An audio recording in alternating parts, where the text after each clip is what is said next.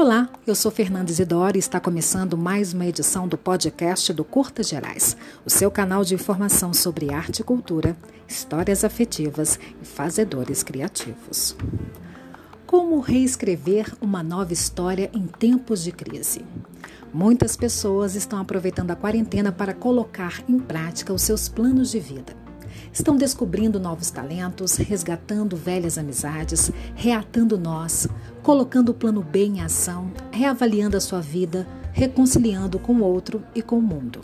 Sabemos que não é nada fácil recomeçar uma nova história, um novo ofício em meio a tantas incertezas.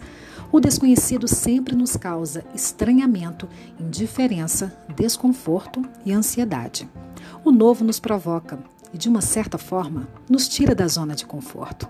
Ainda bem que somos seres adaptáveis e criativos. E reescrever uma nova história com criatividade nunca foi tão importante em tempos de ruptura. A criatividade não envolve apenas o fazer artístico como muitos pensam. Ser criativo é mais uma forma de ver as coisas. É envolver a partir de suas ideias e referências para criar algo novo.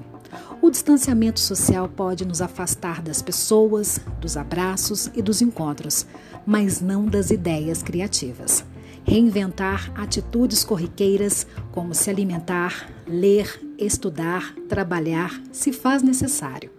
Tudo deve ser reinventado, reformulado e reescrito.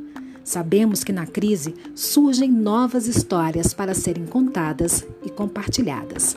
E reescrever uma nova história é empreender com propósito.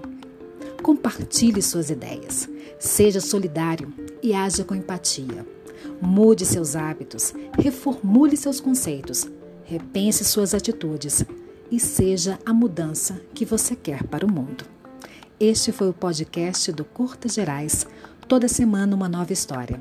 Obrigada por me ouvir e até o próximo encontro.